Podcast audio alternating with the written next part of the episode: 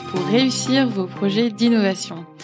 Dans ce podcast, j'interviewe des sociologues, des anthropologues, des designers, des facilitateurs, des entrepreneurs et des créatifs, tous experts en innovation, pour nous éclairer sur les stratégies, les pratiques, les techniques et les conseils que vous pourrez mettre en pratique.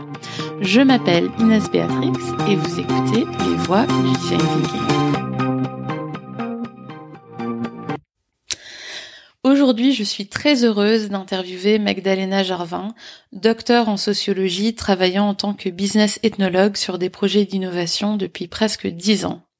Elle est experte en design thinking et plus particulièrement la première phase de recherche utilisateur du design thinking, donc au début du processus d'innovation, pour identifier les motivations et les contraintes des utilisateurs, leurs valeurs et représentations entourant un objet, un geste, un lieu, une interaction. Elle nous parle de son parcours et nous livre ses conseils et best practices pour réussir un bon terrain. Pour ceux qui ne savent pas ce qu'est un terrain, c'est quand on va observer et interviewer les utilisateurs pour mieux les comprendre. Dans cette conversation très riche, Magdalena partage avec nous ses erreurs de débutante et ses erreurs en tant que pro, comment et pourquoi elle assume sa subjectivité, pourquoi elle essaye autant que possible de vivre l'expérience utilisateur avant de faire un terrain, les techniques qu'elle utilise pour casser une dynamique de pouvoir ou de séduction qui peut s'installer pendant un interview, l'insight majeur qu'elle retrouve dans presque tous ces terrains, ce qu'elle apporte avec elle sur le terrain, comment elle analyse les données recueillies pendant la phase de recherche utilisateur et beaucoup plus, comme par exemple la différence entre l'ethnographie et l'ethnologie et la différence entre l'approche sociologique et ethnologique. Mon interview aujourd'hui avec Magdalena vous aidera à réussir la première phase du design thinking, la phase d'exploration. Si vous ne vous rappelez plus très bien de cette première phase et du type de questions et d'informations qu'on veut obtenir pendant celle-ci, mon premier épisode sur les différentes phases du design thinking vous sera très utile. Alors je commence par une question sur ton parcours. Qu'est-ce qui a fait que tu as voulu devenir business anthropologiste? Un choix euh, initial, c'est-à-dire que je ne me suis pas réveillée un matin en me disant je vais devenir euh, business anthropologiste. C'est quelque chose qui s'est construit euh, à mesure que j'avançais. Donc, à l'origine, moi, j'ai grandi dans un milieu international. Mhm. Je suis suédoise de naissance et on arrivé en France. moi j'avais 9 ans et ma soeur en avait 11 et on se retrouve dans un lycée international où il y avait donc euh, neuf nationalités différentes. C'est le lycée international de Saint-Germain-en-Laye. C'est euh, juste normal d'être entouré par euh, d'autres enfants comme nous qui étaient étrangers qui se retrouvaient là depuis plus ou moins longtemps, qui, qui connaissaient ou pas le français, où tout le monde apprenait. Enfin, tout le monde était un peu décalé, quoi. Et c'était un joyeux bazar où en fait tout le monde parlait euh, plein de langues. Enfin, on était constamment dans le interculturel. Et euh, donc ça, ça a été le, le, le, cadre de toute ma scolarité. Et donc je me suis retrouvée à la fac de sociaux à Paris 5 et euh, mmh. dans un milieu encore complètement nouveau parisien avec des, des, des, vrais Français. Et je suis tombée sur une plaquette du magistère, le magistère de sciences sociales de Paris 5 appliqué aux relations interculturelles. Ah bah tiens, interculturel, chouette, ça m'intéresse. Et c'était le magistère euh, que, que gérait Dominique Desjeux, qui est euh, anthropologue africaniste au départ, et qui, dans les années 80-90, euh, euh, avait choisi d'importer des euh, méthodes ethno, enfin et anthropo, dans le milieu du marketing. Euh, et puis surtout, c'était orienté euh, pratique. Et donc, on avait beaucoup d'études en vraie grandeur où il fallait aller euh, faire des, de la appliquer ce qu'on avait appris en DUG en fait. Donc là, on rentrait dans le concret à faire des études de terrain avec cet esprit interculturel. Donc j'ai poussé jusqu'en DEVA. J'ai fait les trois années de magistère en fait qui étaient parallèles euh, au cursus licence maîtrise euh, DEA. Et à la fin du DEA, j'étais tellement bien que j'ai décidé de commencer une thèse. Euh, donc ça c'est pour la, la, la, formation universitaire où j'ai toujours choisi d'être dans le, le, décalage en fait. Et après quand il fallait trouver un métier, moment il fallait il fallait bien gagner sa vie. Euh, j'ai commencé à faire des, euh, des études en fait en freelance euh, pigiste pour des boîtes d'études en tant que sociologue. C'était trop socio, trop déclaratif. Même si c'était de la sociologie qualitative, ça restait quand même un petit peu trop sur le discours. Et moi, ce que j'aimais, c'était aller sur le terrain et faire faire avec les gens et observer les gens et être dans le dans le geste en fait. Et c'est là que tout ce que nous avait transmis des jeux en fait dans le magistère avec les méthodes d'observation, euh, l'immersion sur le terrain, tout ça m'est revenu. Et j'ai poussé cette euh, méthode-là quand j'avais des occasions de faire des études euh, pour des, des commanditaires. Et c'est comme ça que petit à petit, j'ai changé de casquette et je me suis définie comme ethnologue plus que comme sociologue parce que ma thèse, en fait, c'était une thèse de sociologie. Mais tu fais aussi de l'ethnographie, en plus de l'ethnologie et un peu d'anthropologie. Quelles sont les différences entre ces approches? Et je me demandais si tu pouvais me dire à quel moment est-ce que tu utilises ces différentes approches dans la méthode. Alors, j'ai euh, pour habitude en fait d'expliquer euh, en, trois temps. D'abord, il y a l'ethnographe, c'est euh, celui qui va sur le terrain et qui va observer et qui va écrire, qui va consigner par écrit tout ce qu'il observe, tous ses relevés, tout ce tout ce qu'il recueille comme comme information sur le terrain, c'est l'ethnographe, c'est le stade écrit. Et le fait d'écrire est un début d'analyse puisque quand on, on est face à une situation, on peut la comprendre intuitivement, on peut la ressentir euh, de façon très subjective, mais quand il s'agit de la consigner, il faut choisir des mots pour décrire ce qu'on observe. Et donc, il y a un processus d'objectivation qui s'enclenche euh, et donc qui exige une prise de conscience. Euh, c'est-à-dire que pour décrire une situation, on a un choix entre plein de termes différents et quand il faut le mettre par écrit, on se rend compte qu'en fait, on a un, un jugement. Passer par l'écrit, oblige à prendre conscience de ses propres euh, ressentis et jugements. Hmm. Donc c'est une première de ses propres biais en fait. Hmm. De ses propres biais, ouais, de commencer à prendre du recul euh, face à ce qu'on observe. Donc c'est très et c'est ça toute la, la finesse de la démarche, c'est qu'on est on tend constamment entre une approche très subjective où on comprend de façon intuitive euh, c'est beaucoup sur les ressentis, c'est beaucoup les sens. Euh, est-ce qu'on a chaud, on a froid, est-ce que ça sent bon, est-ce que c'est lumineux, est-ce que c'est, est-ce que l'ambiance est dégueulasse? Enfin, tout ça, il y a beaucoup de, de, de compréhension qui passe de façon immédiate.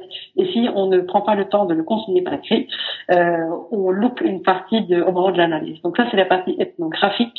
Ensuite, la partie ethnologique, c'est justement quand on s'extrait du terrain, qu'on rentre dans ses appartements et qu'on reprend ses notes et qu'on cherche à prendre davantage de recul pour euh, analyser, mettre à plat et euh, chercher à dégager des, euh, des structures, des patterns, des, des comportements, des, des occurrences, des écarts à la norme aussi, enfin des comportements qui sont bizarres. Qu'est-ce qui est normal et bizarre finalement de ce qu'on observe Ça c'est la partie ethnologique, c'est quand on cherche la logique qui est derrière ce qu'on a observé sur le terrain. Et donc quand on fait de l'ethnologie, pour moi, on, on, passe constamment de l'ethnographie à l'ethnologie et on revient. En fait, c'est pas d'abord on fait le terrain et après on analyse et après c'est fini, mais c'est un processus itératif où on, on comprend en avançant, en, étant dehors, dedans, euh, encore et encore.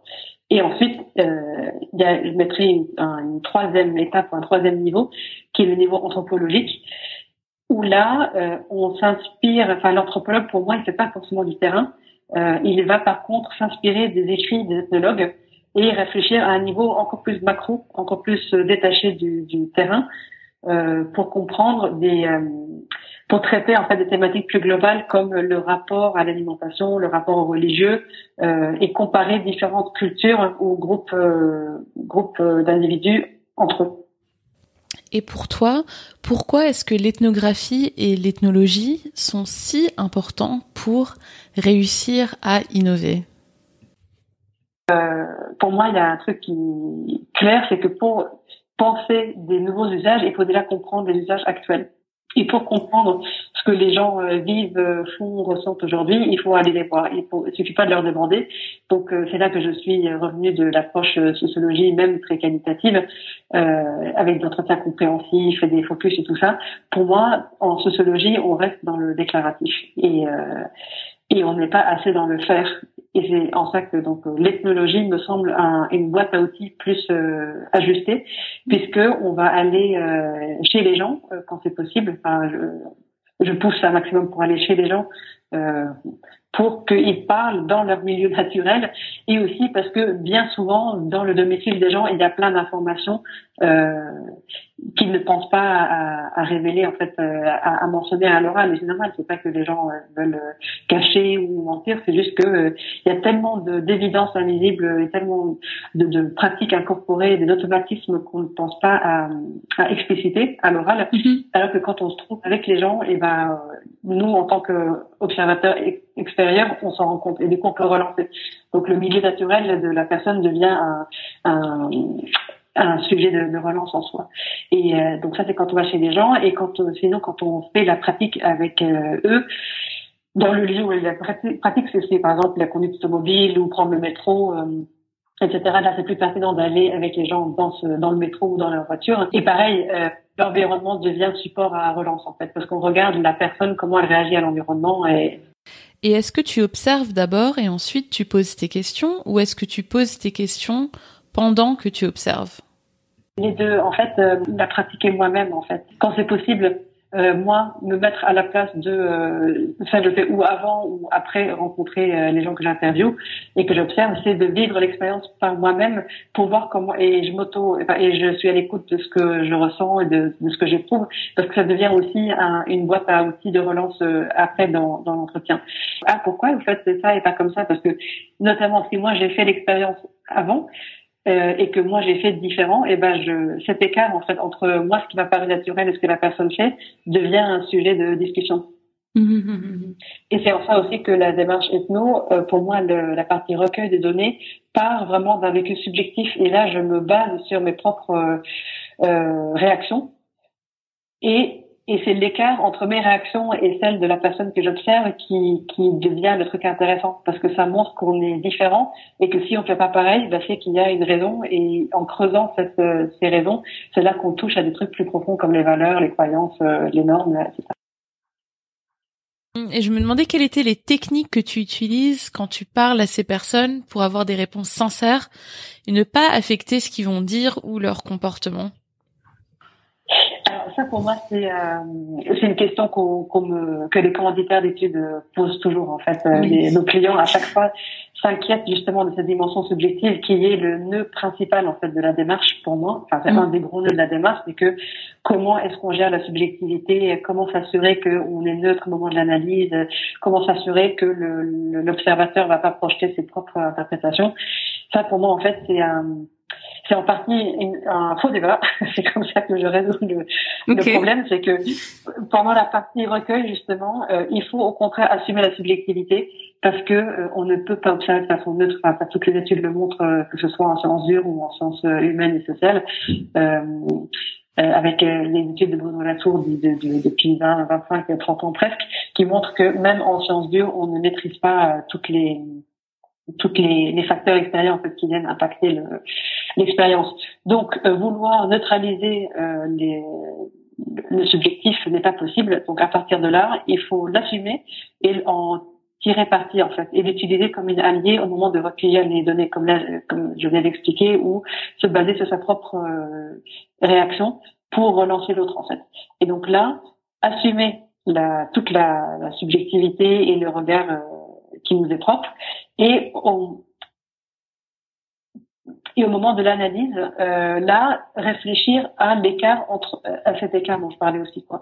Et c'est là au moment de l'analyse qu'il faut être plus vigilant par contre à, à sa subjectivité mm-hmm. et toujours s'interroger quelles autres situations auraient été possibles en fait. C'était quoi les alternatives face à telle dans une telle situation? Quelles inventorier toutes les pratiques euh, possibles? Qu'on a observé ou qui aurait pu exister en fait. Et à partir de là, descendre dans, dans le détail et voir, ok, dans, dans, dans tout ce éventail de pratiques que, que j'ai observé, euh, qu'est-ce qui, euh, c'est quoi les, les points communs, c'est quoi, ça s'organise autour de quel axe en fait. Euh, toutes ces pratiques ont forcément des choses en commun et des points distinctifs. Donc quels sont-ils? Mm-hmm. Et c'est, et, et c'est là qu'on commence à élaborer des hypothèses d'interprétation qu'on retourne ensuite tester sur le terrain de, se réserver du temps euh, dans la démarche de faire des itérations. Et ça, c'est quelque chose qui passe pas toujours très bien avec, euh, enfin, que les commanditaires ont du mal à comprendre parce que traditionnellement, les études, euh, on reçoit un brief, on, disparaît pendant trois semaines un mois pour faire le terrain ou une semaine, enfin, selon la, la taille de, de l'étude. On passe sous le radar et puis on revient un jour comme ça avec un beau PowerPoint et puis on présente devant un client qui en général est très critique parce que il n'était pas tenu au courant et il découvre le truc. Et donc si c'est un bon jour et ça va dans le sens de si vous voulez il est content. Et puis sinon on passe souvent du temps en fait à justifier juste ce qu'on a fait.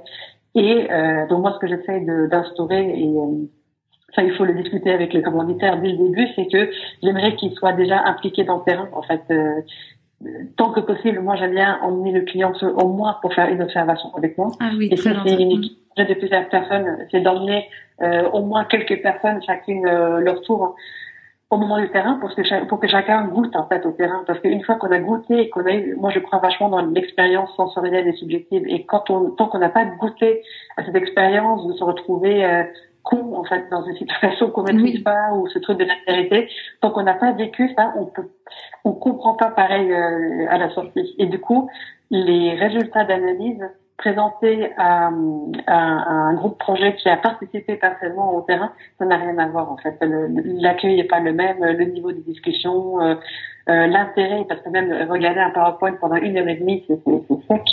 Je pense comme toi que quand on partage la magie du terrain avec les clients, les, les projets se passent beaucoup mieux. Je me demandais si tu pouvais partager avec nous les erreurs que tu as faites sur le terrain et ce que tu as appris de ces erreurs. Au début, c'était de pas avoir assez conscience de euh, ma subjectivité et de ce que je dégageais aussi, euh, la dynamique en fait qui qui qui naît d'une interaction. C'est-à-dire que comme j'ai une formation socio et que bon après ça évolue, hein, mais la, la formation socio euh, classique à la Sorbonne à l'époque c'était on vivait encore dans la croyance de la de l'observateur neutre. Et du mhm. coup, il y avait très peu, moi j'ai très peu souvenir de, de profs ou de cours qui parlaient de justement la, la, prise de conscience de la subjectivité. Et pour moi, enfin moi le message que j'ai retenu, mais peut-être que j'ai j'ai mal écouté, hein, mais moi j'avais retenu que j'étais dans cette euh, croyance durkheimienne que euh, moi je venais là, j'observais et puis euh, plus je, enfin, moins j'exprimais qui j'étais, plus j'essayais de jouer la neutralité, moins j'allais impacter le, la situation.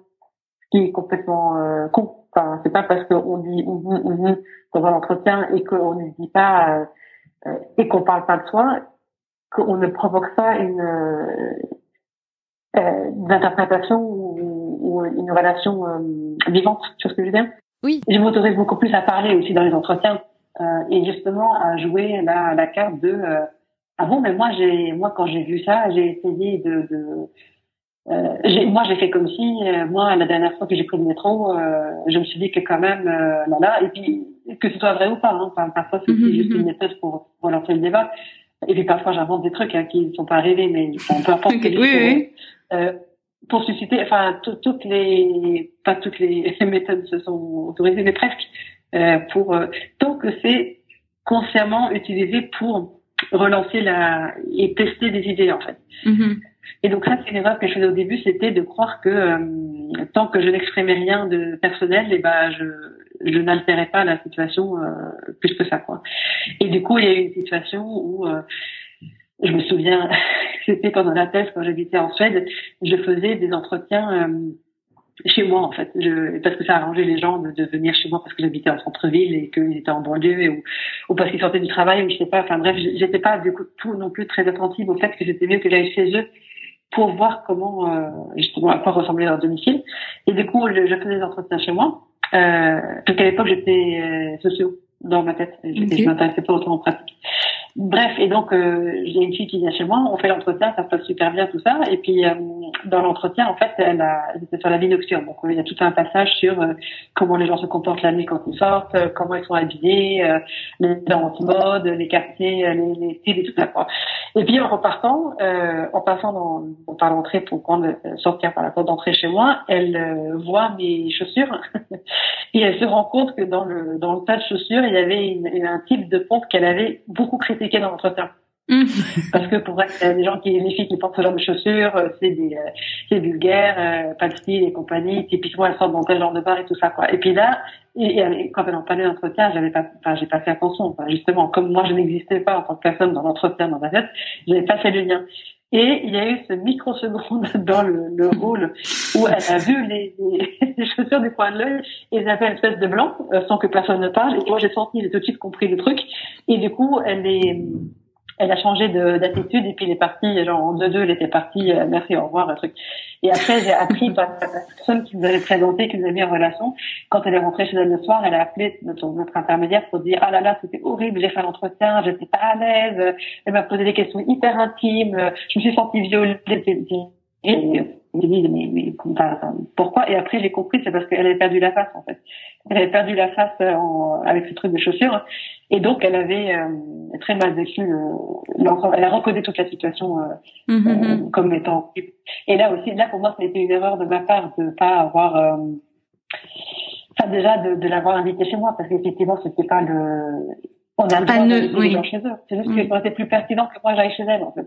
Et comme j'avais pas conscience de, de tout ce truc-là, d'enjeux de, autour de moi et de ce que je dégageais, de mon information, c'était un loupé en fait.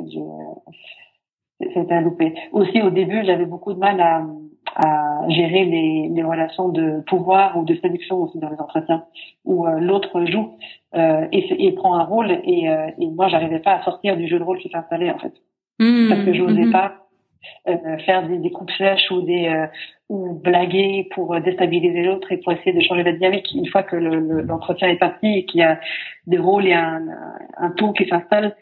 Au début quand on manque d'expérience on ne sait pas trop comment le, le changer oui. Hmm. et qu'est-ce que tu fais pour changer une dynamique de séduction ou de pouvoir qui commence à s'installer? Ça peut être euh, euh, de parler d'autre chose. Okay. Euh, ça peut être de, euh, de changer de ton, justement. En fait, il faut une cassure. Et donc, euh, par exemple, ça peut être de juste poser le, le, crayon et le papier et puis changer de posture, enfin, de, de se, se, réasseoir autrement. Euh, ça peut être le body language, genre se pencher en arrière, se mettre en... Plus... Moi, en entretien, en général, je suis penchée en avant et j'écris et je suis en position genre euh, active. Et puis si je pose le stylo et que je me mets en arrière je me mets en mode passif. Et donc ça ça change euh, c'est comme quand on tire la corde. Quand il y a un filage bah, l'autre qui tombe. Donc ça ça peut être une façon de euh, très, très basique et dans le sens très physique physiologique de changer le truc. Sinon ça peut être de si je sens que l'autre est sur sa réserve qui arrive très souvent où l'autre ne parle pas il fait oui non. Et là il entretien aucun contenu. Là ce que je vais faire c'est reprendre expliquer, enfin, trouver l'excuse pour reprendre euh, toute la démarche et expliquer plus pourquoi je fais l'étude et euh, les questions qui se posent et inviter dans ma marmite. Apprendre comme un, un collaborateur ou comme un partenaire et vraiment la mettre en situation de, de partenariat mm-hmm. euh, pour qu'elle se sente plus investie en fait dans la mission. Et ça aussi c'est des erreurs que je fais parfois quand je suis trop sous quand je suis trop speed en fait c'est que j'arrive et, euh, et, je lance direct le truc et je prends pas le temps avant de euh, de poser le cadre, de de laisser la personne me poser des questions. Ça c'est quelque chose qu'on c'est paradoxal, mais avec l'expérience, je sais que je devrais euh, passer plus de temps, quand on fait l'entretien, à poser le cadre aussi juste pour laisser des, de la place pour que l'autre me pose des questions si elle a envie ou que expliquer. il y a des gens qui s'en foutent, hein, qui veulent pas savoir qui je suis ni pourquoi je fais ça, qui veulent juste Ils sont hyper contents de blablabla et donc dans on, on commence tout de suite. Et, et là, paradoxalement, avec l'expérience, je sais que je devrais être plus attentive à ça au début, mais justement avec l'expérience, moi j'ai tellement euh, juste envie de, de rentrer dans l'entretien tout de suite que j'oublie. Tu vois? donc euh, là, l'expérience me sert et me dessert en même temps je fais des fautes de débutant en fait. Euh, je refais des fautes de débutant parce que je suis trop impatiente de commencer.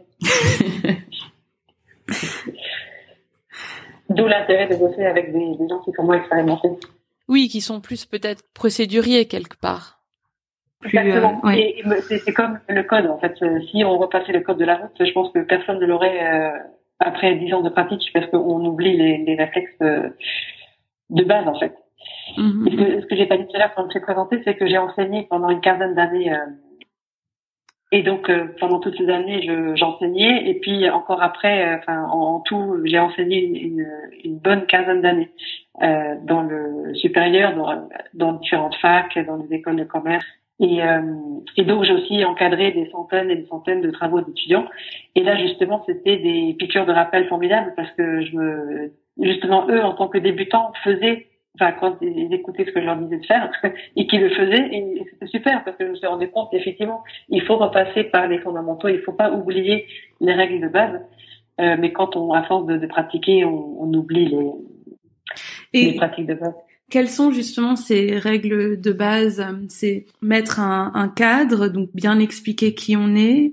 Et je laisser parler aussi. J'ai, euh, ça aussi c'est une déformation euh, professionnelle, c'est que j'ai envie de, de tester euh, trop vite mes hypothèses et qu'il mm. faudrait que je laisse parler plus longtemps euh, la personne. Mm-hmm. Alors que ça aussi, avec l'expérience, on, on, de toute façon, les humains, ils, ils sont au fond, on est tous pareils. Donc, et, et même si, enfin, j'ai fait des, des, études sur des sujets très différents, mais il y a un moment où on retrouve, on retrouve toujours euh, la patte humaine, si je puis dire, du côté anthropologique. Et du coup, euh, quand les gens parlent, euh, très vite, je décèle en fait la, les motivations derrière, ou je reconnais des patterns que j'ai observés dans d'autres études avec d'autres populations. Enfin, on retrouve quand on bosse sur une culture comme la culture française depuis longtemps, ben on commence à les connaître en fait. Mmh, mmh, mmh. Et donc on a tendance à déduire un petit peu trop vite parfois et, euh, et à vouloir euh, passer à l'analyse et à tester les hypothèses euh, trop vite.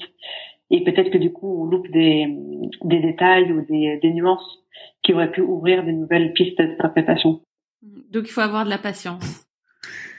Oui, il, faut, il, faut, rester, enfin, toujours rester novice. Il faut toujours dans sa tête qu'on est, on est quand même un petit peu. il faut pas perdre la, la, la naïveté, quoi et la mhm. fraîcheur de début. Euh, alors qu'on a passé des années justement à, à, progresser, à se professionnaliser pour plus avoir ce truc de débutant, mais en fait c'est pas mal de de, de l'aide un petit peu. Mhm. Et quand tu vas sur le terrain, tu y vas seul, tu y vas accompagné, ça se passe comment? Je vais seul avec, euh, de, de, si possible, avec euh, un membre de, du commanditaire mhm. ou un designer ou un, enfin bon, qui veut venir, hein, mais en tout cas. Euh, voilà. Et ça, c'est vraiment un, truc que je, me rends compte, c'est pas du tout le cas de, de la plupart des agences en fait, hein, de, de, faire venir euh, le commanditaire. Euh, c'est pas du tout une pratique euh, intégrée ni même souhaitée par plein de, de prestataires et d'agences parce que ils ont peur que les commanditaires viennent les emmerder en fait, ou que le commanditaire ne reste pas à sa place. Ou le commanditaire fait ne peut pas se retenir de parler de son produit et de, de, de déballer tout le, le euh, le mode d'emploi ou la bonne façon de faire ou le, bon prix ou la bonne offre. Enfin, mhm, c'est quand on, on, fait venir le, le commentaire avec nous sur le terrain, euh, on le briefe avant et on lui explique justement quelle euh, attitude adopter.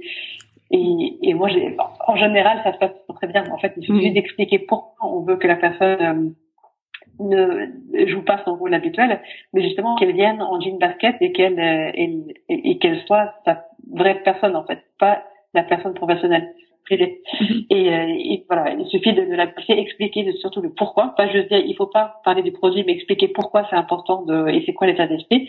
Et à partir de là, euh, ça vaut là. Enfin, moi, le nombre de fois où je retrouve le, le commentaire un quart d'heure avant l'entretien dans ma carte en bas et, et on discute, on fait connaissance juste pour avoir l'air un petit peu raccord, pour pas perdre la face devant le, la personne qu'on va interviewer. Oui. Parce que si on n'a pas la si on, si on montre qu'on connaît pas, c'est pas bon pour l'ambiance. Donc euh, juste on, se dit deux trois mots sur euh, comment tu t'appelles, t'as quel âge, euh, t'habites où, tu fais quoi, enfin espèce de speed dating. Voilà. C'est vrai que c'est très important d'être raccord avec son client ou son équipe avant d'interviewer quelqu'un. Et je me demandais qu'est-ce que tu amènes sur le terrain avec toi et comment est-ce que tu analyses toutes les informations que tu as récoltées dans la phase d'analyse et comment est-ce qu'on peut s'assurer que toutes ces informations récoltées euh, ne soit pas perdu dans la phase d'idéation, donc euh, la phase avec les ateliers euh, créatifs où on réfléchit aux expériences idéales qu'aimeraient avoir les utilisateurs. Ce que j'amène sur le terrain, c'est un de quoi noter et j'enregistre aussi au cas où au cas où j'aurais un blanc ou si jamais il y a des phrases clés que j'arrive pas à noter, je peux retourner écouter la, la bande. J'ai aussi de quoi filmer, faire des photos. euh, même si c'est juste le téléphone, mais toujours de, de pouvoir enregistrer. Mais ça, il faut, faut demander en avance en général euh, si les gens acceptent. Euh, et après, je travaille surtout sur la prise de notes en fait. Je fais la l'analyse, la, enfin la mise à plat de l'entretien très vite, dans la foulée le, même jour si possible. Mm-hmm. Et je reprends mes notes et du coup c'est encore frais et je peux compléter les, les phrases euh, aussi. Si on retourne dans le détail des entretiens, on se perd et vu que la vocation de la phase ethno dans cette euh, démarche design thinking, c'est d'inspirer les ateliers de créativité. Oui. Euh, l'ethno, en fait, euh, c'est difficile aussi pour moi quand j'ai commencé dans la dans l'innovation. Il y a, c'était en 2010 ma première expérience en, en design thinking. Euh, et que moi je suis chercheur de formation et que je voulais devenir chercheur et que j'ai quand même des, des réflexes de d'une recherche euh, d'aller dans le détail justement de prendre le temps de tout comprendre et tout ça. Ça a été hyper frustrant de de plus pouvoir se laisser aller à ça et j'avais l'impression de, de bâcler en fait. Euh, mais il fallait que ça j'ai mis des années à comprendre et à accepter c'est que l'ethno dans cette démarche là n'est qu'une marche de processus global qui contient beaucoup plus d'étapes quoi. Mm. et euh, même si ça me déplaît et je pense qu'on sous-exploite euh, je pense qu'on sous-exploite l'ethno dans la partie dans la démarche d'innovation parce que même si ok c'est juste une marche euh, euh, c'est juste une marche de l'escalier il faut on pourrait en faire quand même tellement plus quoi oui, parce que j'imagine que dans un exercice de créativité, on peut aller trop loin dans la créativité et peut-être pas être assez en lien avec la réalité du terrain ou un peu l'oublier et donner vie à ses envies à soi. Oui, c'est exactement ça. Pour moi, c'est exactement le problème quand je dis que l'ethno est sous-exploité, c'est que aussi, je n'ai vu personne encore réussir à animer un workshop de création euh, en laissant la place qu'elle mérite aux, analyses ethno, parce que si on se fait chier à faire un terrain, euh, à rencontrer des vrais gens, à, avoir des, des, des dizaines d'heures de, de, vidéos mm. et d'entretiens, de, de, de verbatim et tout, et ensuite on les présente sous forme PowerPoint en début de, de workshop de créativité au mieux. Il y a quand même aussi beaucoup de workshops qui commencent sans même qu'on euh, les taux. Mm-hmm. euh, et juste on démarre et quand les gens sont en train de créativité, ils adorent. Hein. Enfin, Et puis c'est super rigolo, c'est ludique. Oui, oui, c'est sûr. Euh, Pour en avoir fait, oui, c'est très. Moi, j'aime beaucoup aussi, mais oui. Mais du mm. coup, on n'a pas envie de s'alourdir de l'ethno et du coup, les idées, en fait, elles partent et après s'auto-entretiennent et ça s'envole et on part dans la stratosphère et il y a il n'y a pas, pour moi, dans la, la démarche euh, design thinking aujourd'hui, on n'a pas encore trouvé les bonnes façons de repasser par le filtre ethno à mesure. Enfin, l'ethno, c'est juste le reality check. Oui. C'est juste se souvenir de ce que les gens font aujourd'hui, puisque c'est ça le, le, départ de la démarche, c'est de, de comprendre l'existant pour imaginer des futurs possibles. Euh, et on a compris l'existant avec l'ethno. Dans le meilleur des cas, on a, on a compris quelque chose. Mais après, on ne, on ne une fois que l'ethno est fini, est fini. On ne revient plus. Et d'ailleurs, moi, en tant que free, bien souvent, je dégage, je sors du processus. Euh, peut-être que je reste à l'atelier de créativité, mais après, moi, je, je ma mission s'arrête là. Et c'est très rare que je sois au courant des, des outcomes finaux d'une démarche. Oui. Et je sais pas ce qui en est sorti au final. Et et même si après on a des, des euh, tests utilisateurs ou après l'idéation avec où on reteste les idées, les bonnes idées, euh, les bonnes solutions qu'on imaginait, on les refait passer par le tamis des vrais gens, ou dans le meilleur des cas, on les réinvite, et puis là, c'est une sorte de focus group où on présente euh, les idées qu'on a trouvées. Mm-hmm. Euh, ça reste quand même, on revient pour moi dans les travers de la, de la sociologie, c'est-à-dire on est sur le déclaratif, on présente des idées, des, prototypes à des utilisateurs, et puis ils nous disent ce qu'ils en pensent, mais les gens eux-mêmes ont du mal à se remettre dans la les gestes, le quotidien, dans les situations euh, de la vraie vie en fait. Mm-hmm. Et moi, je sais pas comment. Euh, il faudrait. J'ai jamais encore vu de, de, de pratique qui me paraît satisfaisante en fait. Parce que pour moi, l'expérience euh, physique, pragmatique, matérielle, il y a que elle en fait qui euh, peut vraiment valider ou invalider le truc quoi. Oui, oui. Du coup, un, un test utilisateur, c'est super. C'est quand même vachement mieux que de pas en faire. Euh, et puis aussi, ça laisse ouvert parce que les gens, on peut avoir de nouvelles idées, et puis on peut reparler une forme d'itération aussi. Mais ça reste dans le monde des idées et de, de la parole, et on n'est pas dans le faire. Et moi, je pense que le faire a une forme de vérité qui, euh, qui est assez indiscutable. Oui, oui, oui, tout à fait. Euh... c'est la grande frustration de la, de la démarche design thinking. C'est ça, c'est que la, c'est qu'il y a un moment où on décolle en fait, et c'est très bien, mais on ne revient pas. Il n'y a, a, pas de, tu sais comme quand on les montgolfières et les, les ballons, euh, on, on, met des, des, des, cordes avec des cailloux au bout pour les maintenir au sol. c'est ça le rôle de l'ethnologue en fait. Les mm-hmm. fois où je reste présente plus longtemps dans le processus, c'est ça, le, je joue le rôle du boulet. Voilà, je suis le, le, le terre à terre qui rappelle euh, les gens qui disent, enfin, qui font, c'est ça quoi. Ce que j'ai observé faire, c'est ça. Et puis de constamment rappeler le l'ancrage dans le geste. Et quand tu analyses ces données, est-ce qu'il y a un insight, c'est-à-dire quelque chose que tu remarques, qui revient presque toujours, qui est récurrent à beaucoup de tes projets? En général, le premier insight, c'est euh, tout con, mais c'est de rappeler au commanditaire que son produit ou son service, en général, n'est pas central dans la vie des gens. Quoi. Il y a très peu de choses qui sont, euh, le quotidien. Euh, à part juste la survie en fait, euh, mm. survivre euh, le, stress, les peurs, la, mm. la, pression, la gérer les contraintes en fait. C'est quand même un petit peu le, le... ça peut, peut, paraître déprimant de dire ça, mais c'est pas forcément pessimiste. Hein. c'est juste qu'on vit sous contrainte. Oui, donc l'idée c'est vraiment de trouver des produits et services qui se, comment dire, qui s'intègrent en fait dans ce, cet univers stressant au fond, souvent. C'est ça. Ouais. dans l'univers de contraintes. Ouais. Enfin, on peut pas faire l'impasse de ces contraintes pour penser quoi que ce soit en fait. Et donc bien souvent, c'est je rappeler aux commanditaires que en fait euh, ton produit, euh, euh, les gens l'adorent, mais c'est pas central quoi. Et donc je pense on avait fait pour un fournisseur d'énergie et quand même l'énergie c'est c'est assez central dans un habitat. C'est un petit peu juste c'est la base de tout quoi. Et bien le premier insight c'est quand même de leur dire que quand les gens déménagent, l'énergie c'est parmi les derniers trucs auxquels on pense euh, quand il faut résilier euh, un abonnement et ouvrir une, une nouvelle ligne, quoi. Oui. Ce qui paraît, paraît dingue, hein. Et les gens pensent plus vite à, à, à la télé et au wifi, par exemple.